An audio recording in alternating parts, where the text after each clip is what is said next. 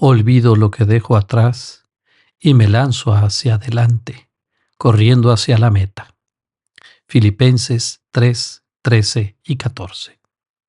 Todo esto y más en el episodio de hoy de Cuestión de Fe.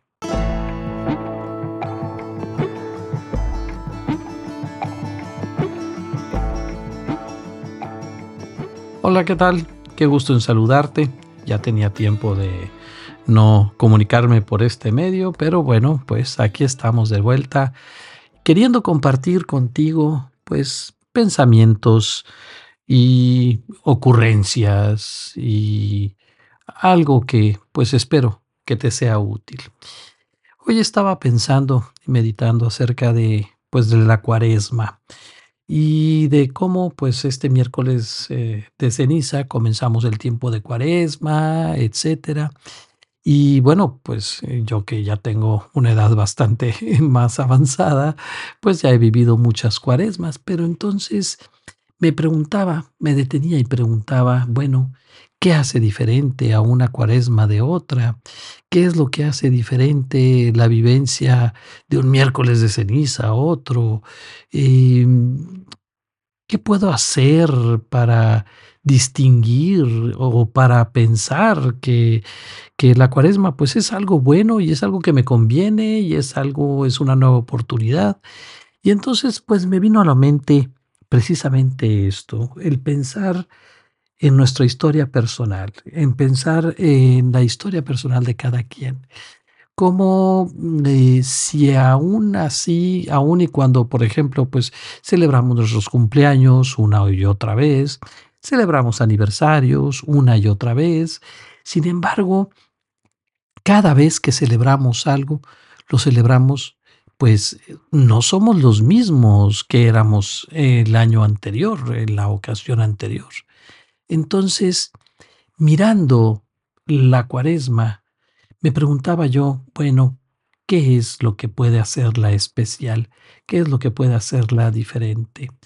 Y lo que descubro aquí detrás de todo esto, pues es que eh, tu propósito interior, tu razón de ser, tu, vaya, tu concepción acerca del crecimiento y tu idea acerca de lo que es la misma cuaresma. Durante, pues, eh, tal vez mucho tiempo en los colegios religiosos, pues se nos enseñaba eh, acerca de la necesidad de eh, ofrecer algún sacrificio, ofrecer algo, alguna privación. El tiempo de cuaresma era tiempo como pues eh, de austeridad, eh, una cuestión así hasta cierto punto con un matiz de tristeza.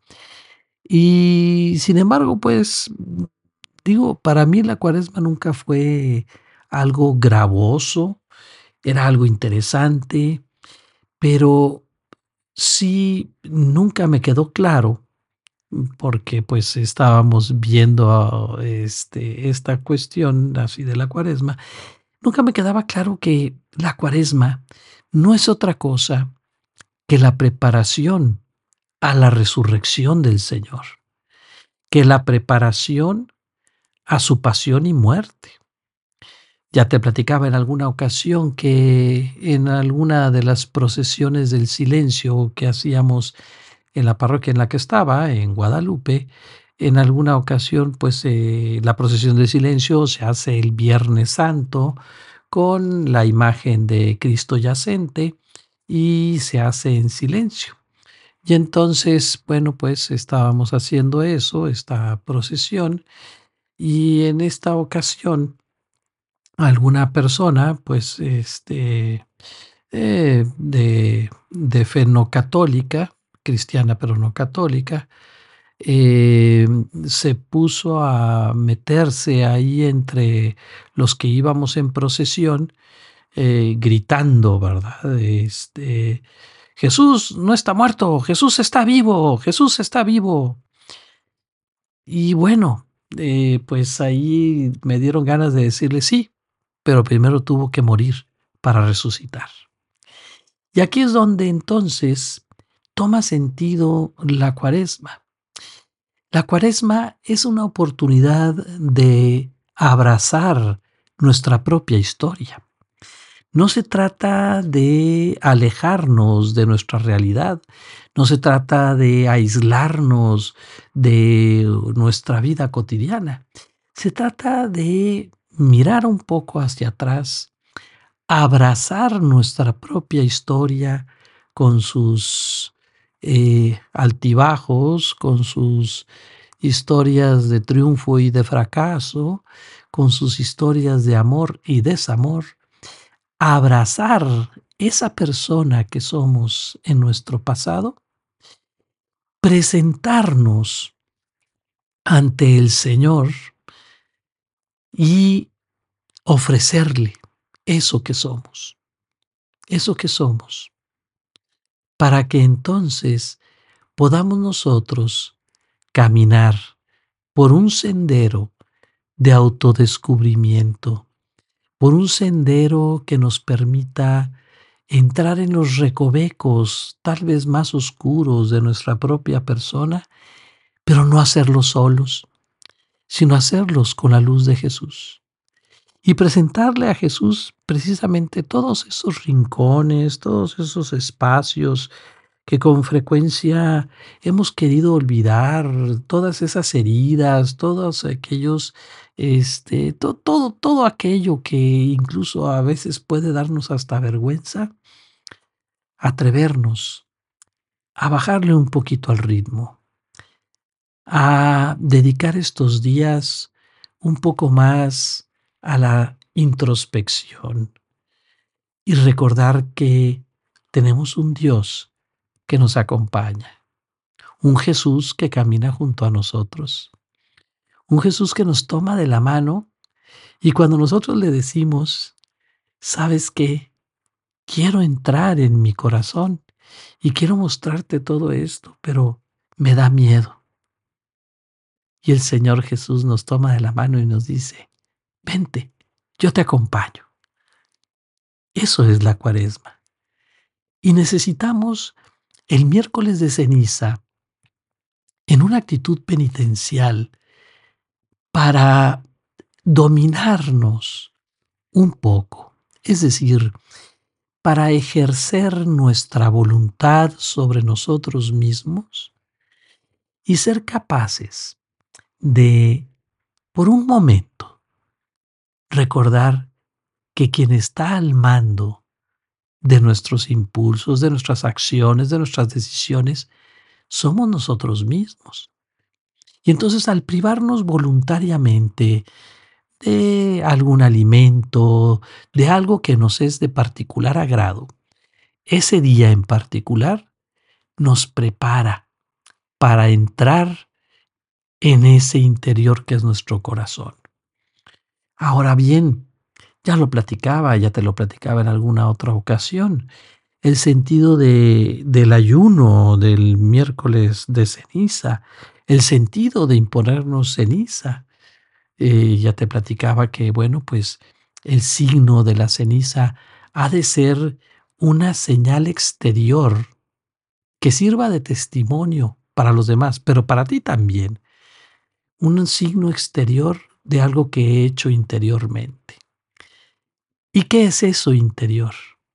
Es mostrarle a mi Señor mi corazón tal cual está y decirle, Señor, mi corazón es tuyo. Y, y escuchar las palabras del Señor que te dicen, ven, bendito de mi Padre, y acogernos a su misericordia, porque sabemos que si nos acogemos a la misericordia de Jesús, Él siempre nos va a recibir. Y entonces, el ejercer, el hacer este ejercicio de nuestra voluntad, eh, al privarnos de algún bien lícito, al privarnos voluntariamente de esto, como te digo, estamos fortaleciendo nuestra voluntad y nos estamos fortaleciendo para entrar en nuestro interior. Segundo, este ejercicio del ayuno nos permite al a raíz de este ejercicio de la privación voluntaria, tener algo que compartir con el hermano necesitado. Sí, este, privarte, no sé, de este, pues digo, a los que son más fuertes, ¿verdad? Este, se privarán voluntariamente y harán el ejercicio de a lo mejor dejar de fumar o a lo mejor de privarse de los chocolates, ¿verdad? Este, algo que te es de especial agrado. Y sacar cuentas y ver cuánto te gastabas en eso. Y esos recursos destinarlos a una obra de caridad. Entonces, ahí es donde estarás dando no algo de lo que tienes, sino que te estarás dando tú mismo a través de aquella obra de misericordia, porque esto te implicó un sacrificio, te implicó desprenderte de algo y te causa cierto dolorcito, que es saludable. Y entonces, cuando salimos al encuentro del hermano necesitado, con el fruto de nuestro sacrificio, entonces lo valoramos más y lo hacemos con ese acto de amor al hermano. Y luego, cuando nosotros hacemos estas dos acciones de la mano de Dios, es decir, lo ofrecemos en oración al Señor, entonces estamos completando ese triángulo que nos habla del amor, porque estamos, por un lado, nosotros mismos, y hemos de amarnos a nosotros mismos. Y el ejercicio de el ayuno, del sacrificio, es muestra del amor a ti mismo. Porque si te amas, fortalecerás tu voluntad para que esta voluntad unida a la de Dios te lleve a las alturas, te lleve a los grandes ideales, te lleve a donde quieres llegar. Entonces, este triángulo, el triángulo del amor, está compuesto por tres personas. Por un lado estás tú y el amor a ti y el hacer lo que es mejor para ti. En el otro de los ángulos se encuentra el prójimo, el hermano necesitado, no nada más el que está necesitado de bienes materiales, sino también el que está necesitado de afecto, el que está necesitado de atención, el que está necesitado de cualquier cosa y que tú puedes proveerle.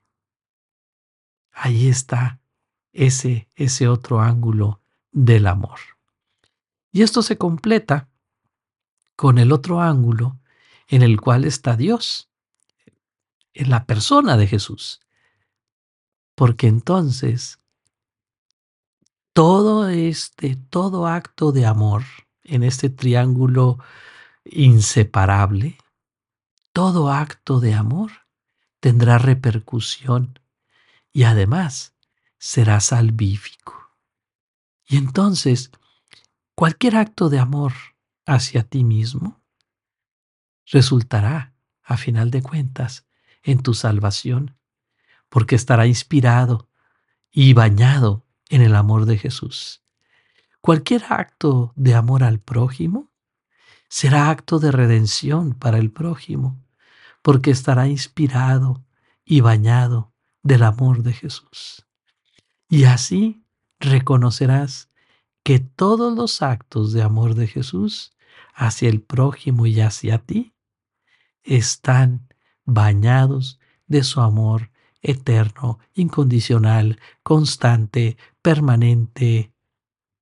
Y entonces descubrir esto te da una perspectiva completamente diferente, más dinámica de lo que es vivir la cuaresma, porque es precisamente ese trabajo, el trabajo hacia adentro, el trabajo del encuentro con Jesús y el trabajo del encuentro con el prójimo.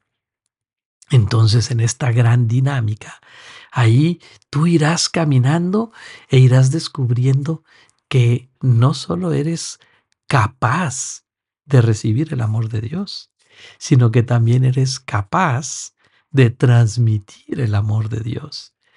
Y entonces aquí se genera un eh, círculo virtuoso, porque entre más seas capaz de desprenderte de aquello que te ata, de aquello que se convierte en lastre, de aquello que te hace daño, entonces cada vez más serás capaz de ir descubriendo el amor de Dios y serás capaz de descubrir que en el amor al prójimo, por amor a Dios, está precisamente la manifestación más plena de lo que es el amor, que es el amor misericordioso, el amor redentor. Aprovecha, aprovecha esta cuaresma para entrar en ti, aprovecha esta cuaresma para fortalecerte en la voluntad, ofrece algo, algún sacrificio, alguna cosa así. Te lo platicaba la vez anterior, el año pasado, como imagínate que aproveches eh, cada cuaresma para iniciar el ejercicio de quitarte algún vicio o algún hábito que no sea tan bueno. Y entonces te propongas los primeros 40 días hace cuenta así a privarte de esto. Al término de los 40 días, ya habrás dominado esto. Entonces imagínate en cinco años, cinco hábitos menos, cinco malos hábitos menos. Oye, estás en camino a la perfección. Pero esa perfección de la que hablamos no es la perfección a los ojos de los hombres. Estamos hablando de esa perfección humana que es desarrollar todo tu potencial esa fuerza interior, esa, ese despertar espiritual, ese avanzar en la, eh, eh, en, la, en la amistad con Dios. Esta cuaresma es esta oportunidad privilegiada. Aprovechala. Comiénzala, sí, comiénzala viviendo este miércoles de ceniza que hoy coincide con el 14 de febrero, fíjate nomás. Bueno, este, pues mira, celebra el carnaval y entonces el miércoles de ceniza, haz eso, haz ese ejercicio. Ofrécele al Señor un acto de amor, un acto de amor a ti que se manifiesta en ese dominio voluntario de ti mismo y manifiéstalo en un acto de amor al prójimo, al hacer una obra de caridad y manifiéstalo en un acto de amor a Dios al ofrecerle todo tu día y ese sacrificio. Y entonces sí, acude a recibir la ceniza. Acude a recibir la ceniza que sea signo de esa alianza con Dios, signo de esa, eh, de esa amistad con Dios y signo de ese esfuerzo que estás haciendo por mejorar cada día. Que el Señor, claro que lo ve, y entonces conviértete en testimonio. Yo te invito, de veras, a que veas con nuevos ojos lo que es la cuaresma, que es preparación para la resurrección del Señor. Prepárate, esfuérzate, camina con paso firme, sabiendo que el Señor camina contigo, entra en tu corazón de la mano del Señor y alégrate así al final del camino con la resurrección del Padre, con la resurrección de Jesús.